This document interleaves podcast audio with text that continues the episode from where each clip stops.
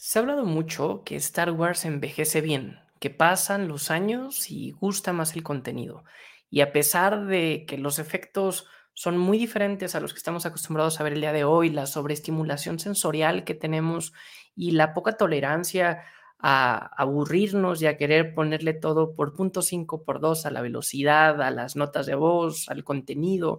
de estar expuestos a un sinnúmero de estímulos en Internet, Star Wars parece que se ha podido mantener en el paso del tiempo. Hoy, en Psicólogo en Coruscant, el podcast, será un episodio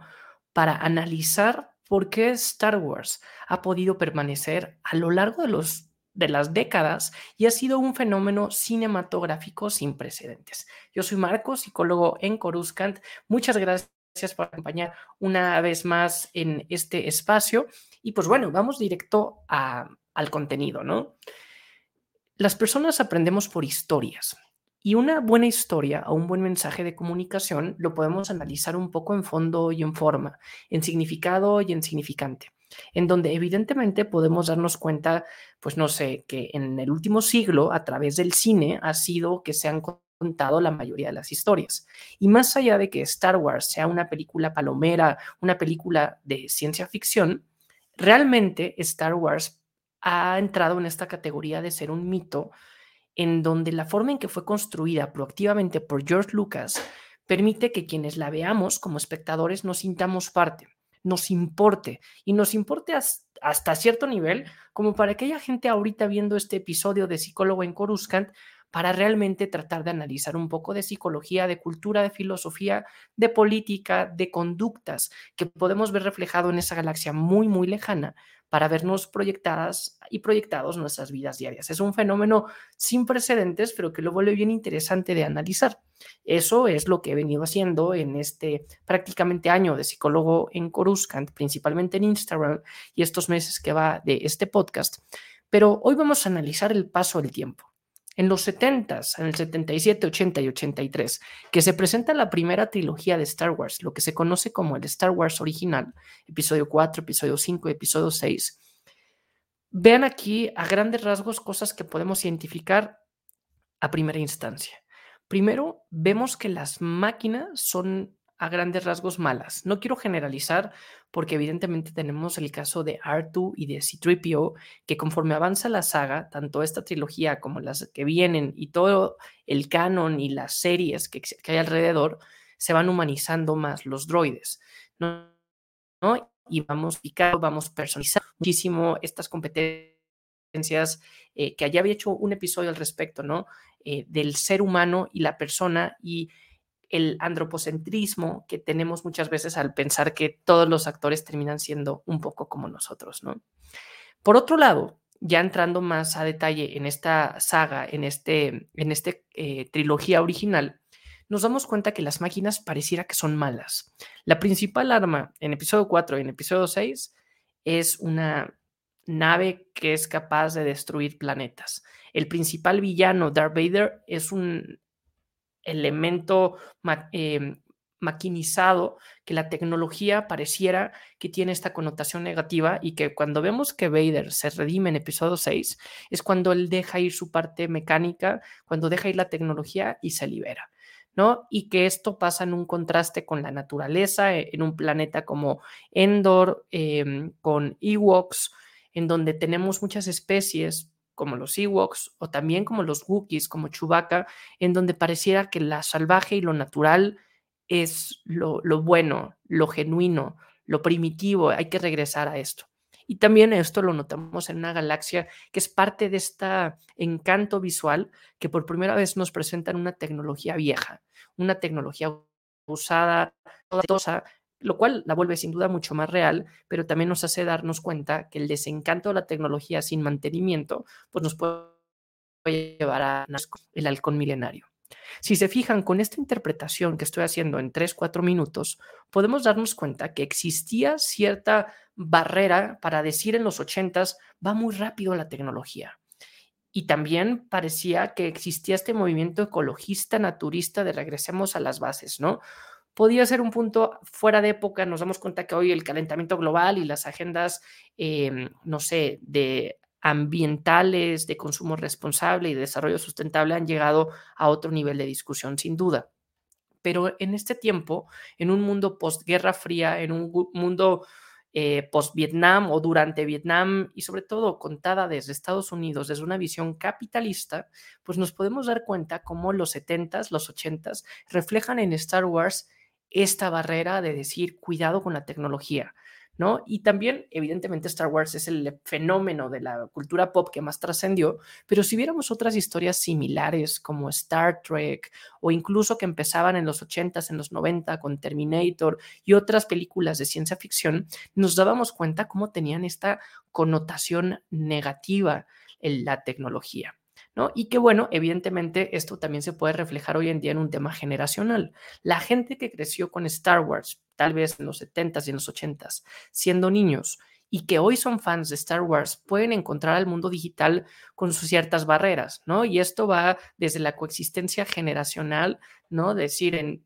eh, redes sociales, ahora en la pandemia, que todo era a través de streaming, qué diferente eran las generaciones que somos más sensibles o que nacimos con el Internet o que incluso no nacimos con el Internet. Yo, por ejemplo, soy del 88 cumplo 35 años este año. Sé que me habían dicho, ¿cuál es la edad del psicólogo en Coruscant? Cumplo 35 años este 2023. Sé que me veo joven, ¿no? Bueno, ya ustedes dirán. Pero bueno, el punto es que muchas de las generaciones que crecimos tal vez con las precuelas, no crecimos con Internet, pero poco a poco nos hemos venido adaptando y conocimos dos partes del mundo, ¿no? Los famosos millennials, en donde conocíamos el mundo, nuestra niñez sin Internet, pero también en nuestra juventud la vivimos con Internet y realmente podemos comparar la diferencia y podemos entender un poco a las generaciones un poco mayores a nosotros, los fans en los 80s de Star Wars, que tienen ahora un poco más de resistencia a lo digital y también las nuevas generaciones, que les cuesta entender el mundo sin que esté fuera digital. Aquellas personas que nacieron en la generación de las secuelas.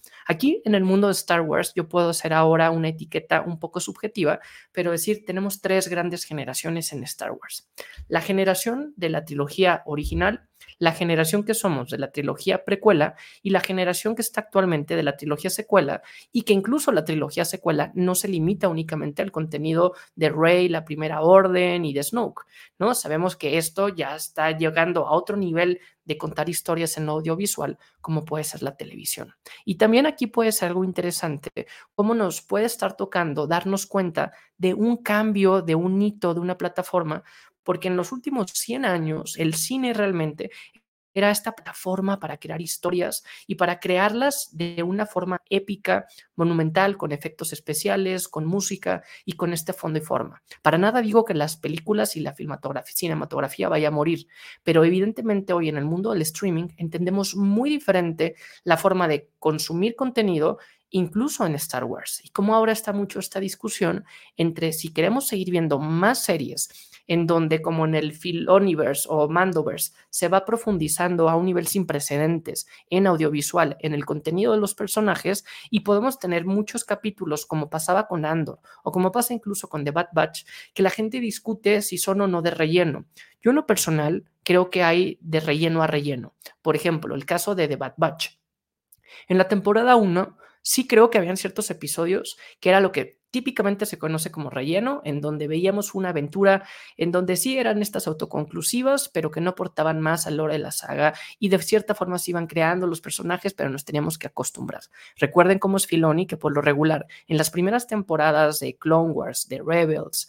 eh, de Bad Batch, incluso de Mandalorian, nos tratamos de enfocar más en los personajes principales para a partir de la segunda temporada tener estos cameos. Hace mucho sentido psicológicamente hablando porque pues primero toca conocer a las personas, toca profundizar un poco en el yo para después que nos importe si les pasa algo. Pero bueno, ahora en la temporada 2 de Bad Batch pueden haber capítulos de relleno, pero que realmente terminan creando al personaje, realmente terminan nutriendo al lore y al todo el contexto de la problemática. Evidentemente en lo audiovisual se permite profundizar. Y si pongo acá el ejemplo de las novelas, ahí es donde podemos profundizar muchísimo. A mí por eso, como fan de Star Wars, lo que más disfruto son las novelas, porque puedo entrar a un nivel de profundidad de realmente pensar cómo está pensando estos personajes. Y si uno se puede proyectar en el cine, en una serie, al leer un libro, realmente tú llevas el ritmo, tú interpretas, es tu voz la que mentalmente en tu pensamiento termina narrando la historia. Te los imaginas de alguna forma, te imaginas la situación de otra forma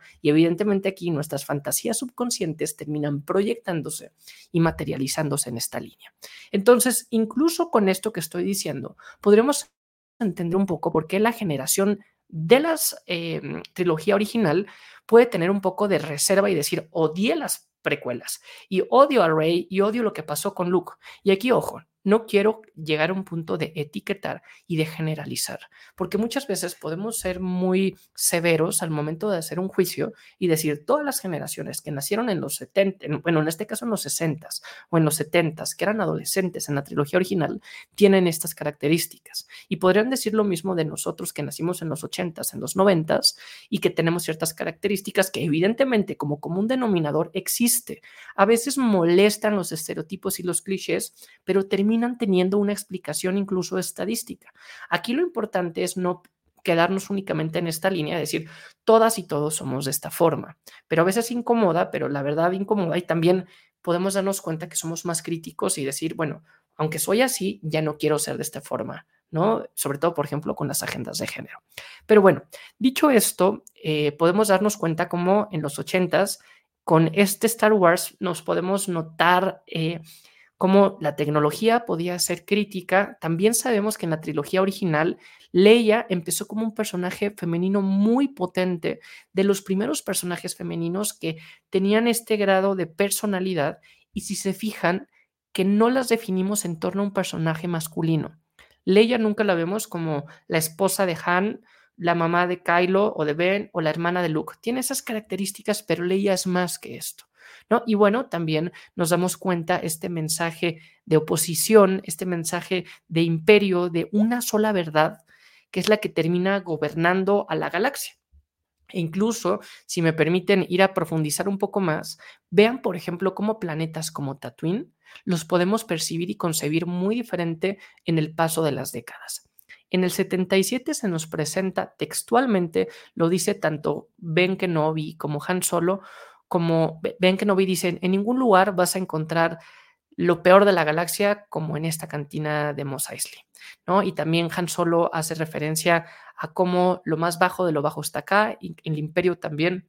y pareciera que es tan malo porque está tan lejos de la luz capitalista del imperio, ¿no? Termina siendo una especie de crítica que o te sumas al orden, al control, aunque evidentemente son los villanos, el imperio, pero si no estás con ellos, estás abandonado y ni siquiera em, eh, te tocó el imperio, o sea, en donde pareciera que el imperio es mejor que estar solo en Tatooine, a grandes rasgos, olvidados en el desierto, en donde no hay ni orden ni mucho menos. Evidentemente, podemos irnos a, no sé, al libro de Boba Fett en donde ya profundizamos como nunca en la cultura de Tatooine y nos vamos dando cuenta de esta coexistencia de tribus urbanas, de esta coexistencia, no sé, de barrios en donde están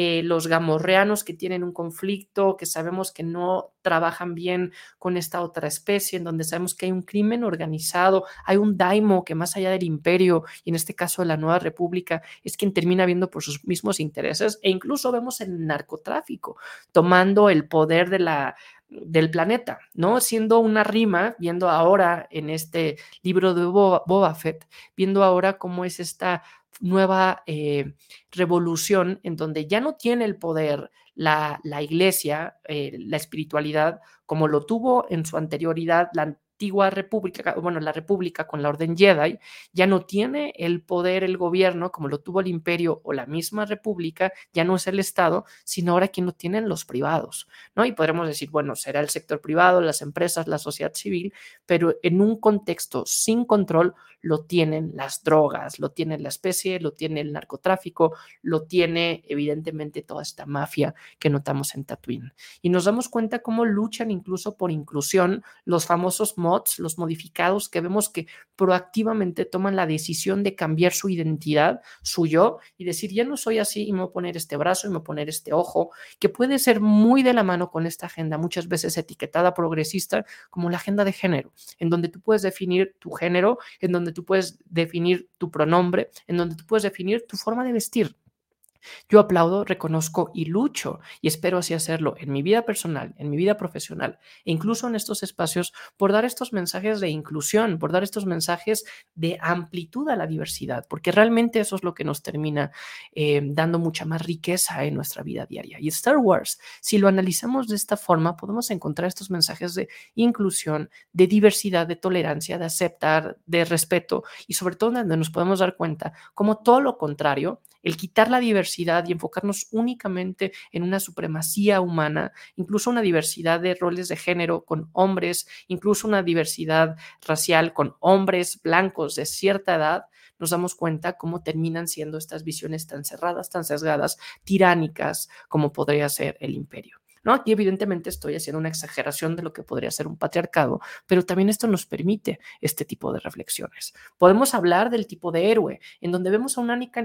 eh, un Luke primero en la trilogía original, el típico héroe de los libros, que es una persona noble, una persona joven, una persona con buena voluntad, una persona que se va a enfrentar con unos maestros, que va a discutir con el lado oscuro, pero que termina regresando por sus ganas de querer hacer las cosas. Un héroe bien interesante, bien admirable, que yo creo que todos queremos a Luke, pero que hoy nos damos cuenta que eso quedó en los ochentas y en donde en la trilogía precuela podemos encontrar un Anakin que narrativamente hablando pareciera que tiene la misma estructura de Luke en un mismo planeta, en un mismo grado de que no se siente eh, pleno con lo que tiene, que tiene un poder una proyección a futuro, una fantasía, unos sueños mayores a este planeta, se va, lo descubre, pero evidentemente la antítesis de Luke termina siendo Anakin, ¿no? Que es, termina siendo su padre. Vemos un mismo héroe, si lo vemos ya no en la forma que se presentaron las películas, sino en el canon de Star Wars, vemos que Anakin primero lo intenta, no lo logra,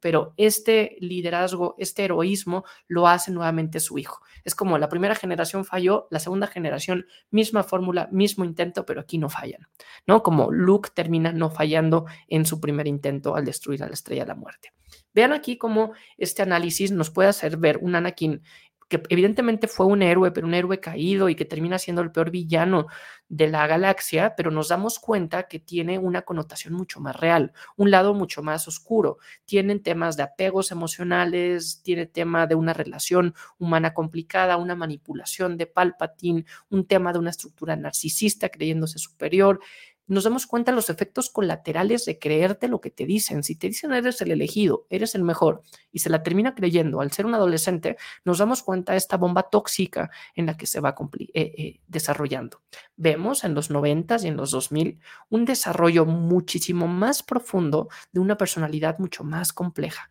una personalidad que vivió dos mundos y que pues termina siendo una rima también para nuestra misma generación. Incluso leía como la amenaza fantasma, el título de episodio 1, podía ser, eh, y esto ya es una, Em, teoría conspiracional, pero podía ser ver esta amenaza fantasma que estaba en el mundo occidental, porque si se fijan, sale en el 99 y en el 2001 es el ataque de las Torres Gemelas, ¿no? Una amenaza fantasma que va pasando y que nos vamos dando cuenta que no todo es Estados Unidos, que no todo es el capitalismo, que no todo es el fast food, ¿no? Y vamos dándonos cuenta en esta visión mucho más oscura, mucho más compleja y en donde incluso la tecnología, evidentemente, puede tener un mal uso, pero también puede tener un buen uso cuando vemos cómo se humanizan ciertos droides y cómo también el avance de la tecnología permite, tanto por un lado que estén los droides de separatistas, pero por otro lado, todo el tema y el dilema ética regresando a la persona con la clonación. Ya no es querer hacer más máquinas, sino querer utilizar la tecnología para la persona misma. ¿No? Esto creo que es un punto bien interesante lo que vemos en la trilogía precuela y evidentemente aquí se mete un nivel de discusión político que seguramente aquí les voy a hablar en primera persona con eh, sesgo a caer en subjetividades, pero a final de cuentas es un podcast en donde muchas veces yo de niño decía, ¿por qué tanta política? Esto me resulta aburrido. Y hoy, entre más política encuentre en las novelas, en las series como Andor o Mandalorian que está por salir, realmente me ayuda a profundizar y quiero saber más de esta política, porque termina siendo una proyección tanto vemos el parlamento, el poder absoluto, la democracia, los riesgos de la democracia, porque realmente lo interesante del imperio, que lo vemos en episodio 3, en todo lo que viene después, es que era aceptado por la mayoría. ¿No? No es que vino y fue un golpe de Estado y aunque toda la galaxia no lo quería, Palpatine eh, puso su propio poder. Él hizo todo un tema de adoctrinamiento, de lavado de cerebro, creó las condiciones de su telenovela perfecta para él llegar al poder, pero si se fijan, cuando él declara el primer imperio galáctico de la galaxia, la gente le aplaude en su mayoría, por miedo, por interés, por ignorancia, por todas las anteriores, pero termina siendo reconocido y aceptado prácticamente por 19 años. Tal vez el miedo, como lo he dicho muchas veces en este podcast, como la principal arma del imperio, de los Sith, pero que realmente funcionaba. Y por eso es que la gente era tan tímida, callada, inocente, tiene su mirada, de poder realmente tomar la decisión de unir esfuerzos para rebelarse. Y eso lo vemos con Morn Motma,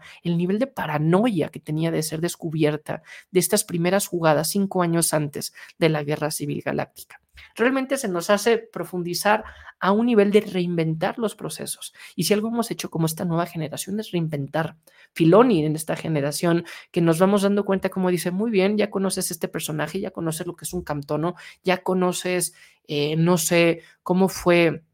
la destrucción de la estrella de la muerte, pero ¿qué pasa si te cuento la historia minutos antes de cómo robaron los planos? ¿Qué pasa si te cuento la historia de Han Solo, en donde estuvo incluso él de forma voluntaria inscrito en el imperio? Y nos vamos dando cuenta cómo Han Solo va cambiando. En la trilogía original era este patán simpático, mujeriego, en donde le podíamos aplaudir muchos chistes que hoy serían incorrectos y en donde terminaba este papel eh, de una masculinidad mucho más compleja, terminaba siendo un personaje principal, ¿no? Y aquí para nada quiero venir a dar golpes de pecho y decir qué mal que antes nos caía bien o que ya no nos caiga bien Han Solo porque era patán en su momento, no, no podemos con la sabiduría juzgar eh, la ignorancia anterior, ¿no? Pero evidentemente hoy somos más sensibles y hoy la corrección política lleva este tipo de discusiones a un nivel en donde se puede estar preguntando si hay una inclusión forzada de la comunidad LGBT o de una diversidad racial o incluso étnica al tener, por ejemplo, como nunca protagonistas hispanos y latinos, con Diego Luna, con Pedro Pascal, con Oscar Isaac. Si se fijan, en los últimos 5 o 10 años hemos tenido a la mayoría de los protagonistas hombres son latinos, ¿no? Y chinos son mujeres. Pero aquí ya se empieza a hablar una discusión y que esto me puede llevar un poco al contexto de la generación actual, la generación de las secuelas, la generación de la mezcla híbrida, la generación de cambiar las cosas, ¿no? Yo, por ejemplo, y estoy preparando un post muy interesante, tanto en Instagram, que gracias a toda la gente que sigue en Instagram, como acá en Psicólogo en Coruscant, el podcast, en su plataforma de podcast favorita o en YouTube, estoy preparando para hablar de esta futura o, bueno, presunta em, no heterosexualidad de Luke Skywalker. Estoy leyendo una novela que tengo desde el año pasado y no había tenido oportunidad de leer por eh, crear contenido, que se llama Tales of the, no Tales, Stories, porque Tales es la serie, ¿no? Stories of the Jedi and the Sith. Y aquí habla una sobre Luke Skywalker y hace ver cómo él es parte ya de la comunidad LGBTIQ. Y si ahorita lo googlean, van a notar gente que está a favor, gente que está en contra, y sobre todo porque están haciendo un cambio nuevamente a un personaje que ya conocíamos, pero que termina de cierta forma siendo congruente con el mismo look, ¿no? Nos guste, nos guste el cambio, y esto es una reflexión de cómo es la vida. Uno dice, no, pues yo esperaría que las cosas no cambien, yo esperaría que esta persona reaccione así. En mi fantasía yo me imagino que las cosas salen de esta forma. Aquí podemos echarle la culpa a Disney, a George Lucas, a que es un negocio, todo lo que hay detrás de Star Wars que lo es, pero si nos basamos en que es una historia y así pasan las cosas, es idéntico como pasa en la vida. Y cada quien va a ir buscando sus propias narrativas. Si te la compras como eh, víctima de tu contexto o si dices, pues ni modo, es lo que hay y a darle buena cara al mundo, ¿no? Y no una buena cara eterna y constante en donde todo es perfecto, pero sí darme cuenta que debo de aceptar lo que está pasando y reconocer hasta dónde entran mis límites. Esta agenda de aceptación, de inclusión, eh, realmente es lo que nos lleva a pensar en estas secuelas y cómo realmente nos vamos dando cuenta, primero, que hay, hay consecuencias de todo lo anterior. Lo que pasó en las dos trilogías previas no es borrón ni cuenta nueva, incluso a pesar de que creíamos muerto a Palpatine, que creen, sorpresa, no. Y aunque no hubiera renacido o vuelto a aparecer el cuerpo de Palpatine en episodio 9, nos damos cuenta que la primera orden terminaba siendo un eco del mensaje eh, del imperio, ¿no? Terminaba siendo un eco del plan de contingencia de Palpatine. Entonces, no me parece tan descabellado que en episodio 9 veamos a Palpatine cuando desde episodio 7 se nos presentaban Stormtroopers y se nos presentaba una primera orden. ¿Primera orden de quién? ¿Orden de qué? Regresábamos al control y era una primera orden para regresar el poder del imperio, que por suerte Filoni ya está conectando bien las piezas con el Mandoverse y con este futuro problema y en estos próximos años para irnos dando cuenta cómo la clonación con Grogu nos, llegará, nos llevará a cierto punto a Snoke. Y cómo estas células que todavía existían, fanáticas como Moth Gideon, estos Stormtroopers que seguían escondidos en las tinieblas contra la nueva república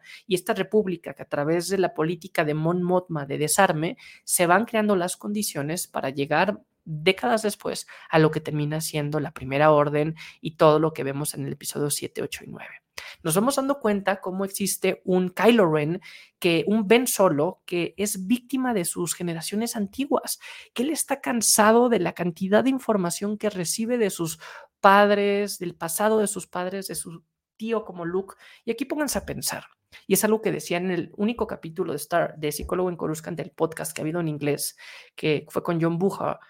y con él hablaba y yo le compartía esta teoría personal de cómo Ben Solo es un fenómeno de la generación Z, de la generación que nació en el 2000, que es una generación que conoció al mundo y conoció sus orígenes, su raíz, a sus padres y a su familia en Internet. ¿A qué voy con esto? Si ustedes están viendo este episodio de Psicólogo en Coruscant, yo les pregunto, ¿qué tanto escucharon o han escuchado a sus abuelos hablar. Si siguen con vida, pues seguramente los has grabado, tienes fotos, tienes videos. Pero si tus abuelos murieron hace 10 años, hace 15 años, pues difícilmente vas a tener la cantidad de grabaciones que van a tener mis hijos o mis nietos porque van a tener más de 50 capítulos hasta ahora de este podcast y me van a ver hablar, pensar y me van a conocer y van a ver mis redes sociales y van a ver mi interacción en tiempo real en los últimos 10 años y eso que las redes sociales sin duda seguirán. Evidentemente, el contexto, el, autoconcepto, la carga, la transmisión generacional que tendremos, que tendremos con esas nuevas generaciones va a ser muy diferente a la que tenemos nosotros como la generación actual, en donde lo que conocíamos era más empírico, era más en primera persona y lo que no, no, ¿no? Y si se fijan, ven solo, es muy diferente la historia y el contexto que tiene de su pasado que el que tuvo Han y Leia o que el que tuvo el mismo Anakin en Tatooine.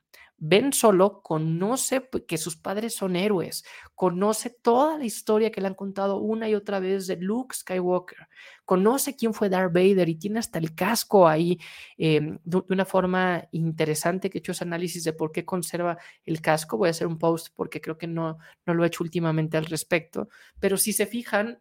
Kylo, Ben, tiene este complejo, por decirlo de una forma negativa, de ser la sombra, de conocer anteriormente quiénes habían sido su familia. Y sobre todo sufre de esta proyección y de esta transferencia generacional en donde uno va diciendo, bueno, yo mis expectativas para las generaciones que vienen, para mi descendencia, es que sean de esta forma, estudien esto, se comporten, se vean de esta forma, les gusta Star Wars a mis hijos y vas creando este tipo de proyecciones que aunque pueden parecer broma, terminan siendo una carga en los hombros, ¿no? Y bueno, evidentemente también nos damos cuenta cómo el mensaje de los Jedi cambia, ¿no? Si se fijan, en los 70s y en los 80s, los Jedi no eran cuestionados, eran pocos y se seguía al maestro en los 90 y en los 2000 nos damos cuenta del error típico de la iglesia, el error típico del poder eh, con la orden Jedi, cómo son ciegos, cómo son soberbios, cómo se equivocan y reflejan gran parte de lo que está pasando en el mundo. Y ahora en los 2020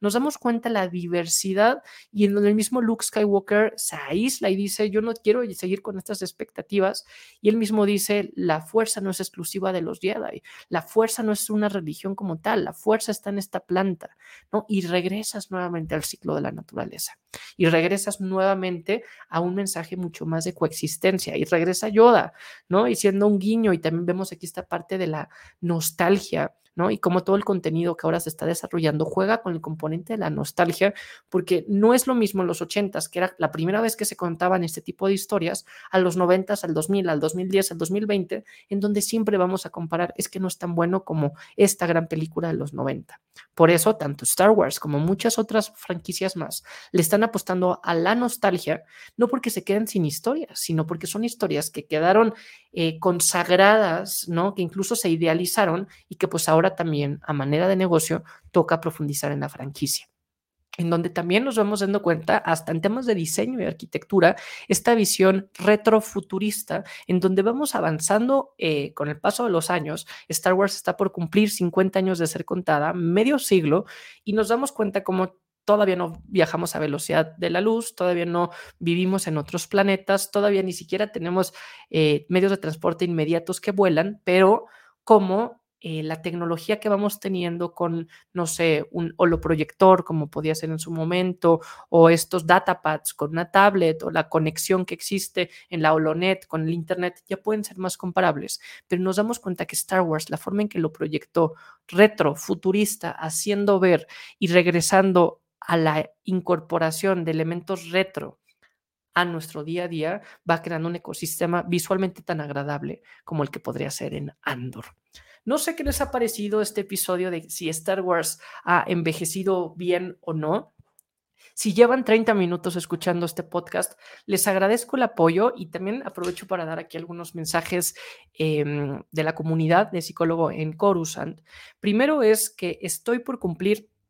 un año, 365 días creando un post diario en Instagram. Entonces aquí les agradezco el apoyo en Instagram, que es donde nació este proyecto y que a mí en lo personal me ha hecho crecer enormemente, porque me motiva a diario tener que escribir, a pesar de mi trabajo, de mi vida personal, de mi estado de ánimo, esté o no de vacaciones, diario me doy un momento para escribir una reflexión y pues termino aquí proyectándome. Gracias a toda la gente que en estos 365 días han seguido el canal. El primero de marzo del 2022 fue que lancé Psicólogo en Coruscant en Instagram y recuerden que en Facebook y en Twitter pueden encontrarlo. Por favor, si les gusta, compártanlo, coméntenlo, porque pues esto va enriqueciendo la discusión y créanme, las ideas no se acaban. Tengo una libreta que ya les he enseñado un par de veces con todo lo que se me va ocurriendo. Evidentemente tiene su diseño de Star Wars y por suerte creo que hay suficientes posts para mucho tiempo más y más porque viene contenido nuevo con The Mandalorian, con Ahsoka, que es la serie que más espero, con hasta de Young Jedi Adventures y nuevas novelas, ¿no? Tengo más de ocho novelas en físico más un Kindle con ilimitado para leer, leer, leer y seguirme preparando. Y también gracias porque estoy por llegar al episodio número 50 de Psicólogo en Coruscant, el podcast. Aquí, por favor, si ustedes quieren que regrese. Saben que de vez en cuando tengo invitados. Creo que la próxima semana voy a tener una primera invitada y aquí eso me da mucho gusto. Ya les daré un poco más de información para hablar un poco de Mandalorian y ir siguiendo este contenido. Ya saben, mi contenido nunca es como hablar de filtraciones porque pues no soy un insider ni tampoco hacer un análisis de los contenidos porque pues eso ya lo hacen muchos y lo hacen mejor que yo, pero mi análisis es una interpretación psicológica, conductual del mito de Star Wars y darnos cuenta cómo nuestras vidas se pueden proyectar. Entonces, si tienen aquí algún comentario sobre el podcast, alguna idea, por favor háganmela saber. También gracias por eh, suscribirse, por darle like y también por activar las notificaciones. Si se fijan, no pasa una semana sin que yo suba un episodio nuevo de Psicólogo en Coruscant, el podcast, tanto a YouTube como a la mayoría de las plataformas de podcast. Y bueno, eh, finalmente lo que yo también quería comentar es que he empezado a hacer shorts, que eso ayuda al algoritmo, porque luego, por ejemplo, ahorita van 35 minutos de podcast y pues puedo poner el título, pero pues no es únicamente el título de lo que estoy hablando. Y también agradezco a la comunidad de creadoras y creadores de contenido que constantemente me están invitando a sus canales y plataformas, sobre todo ahora que viene Mando, en donde buscaré algún espacio para poder atender a estas, a estas invitaciones. Pues bueno, no sé qué les ha parecido este contenido, yo lo disfruté bastante, este es mi happy moment de la semana. Y pues bueno, eh, no me dejarán mentir, es más fácil hablar de estos temas de psicología, de emociones, de política, de generaciones, si lo vemos desde el punto de vista de una galaxia muy, muy hablamos directamente de primera persona. Hasta aquí su amigo psicólogo en Coruscant y nos vemos en el siguiente episodio.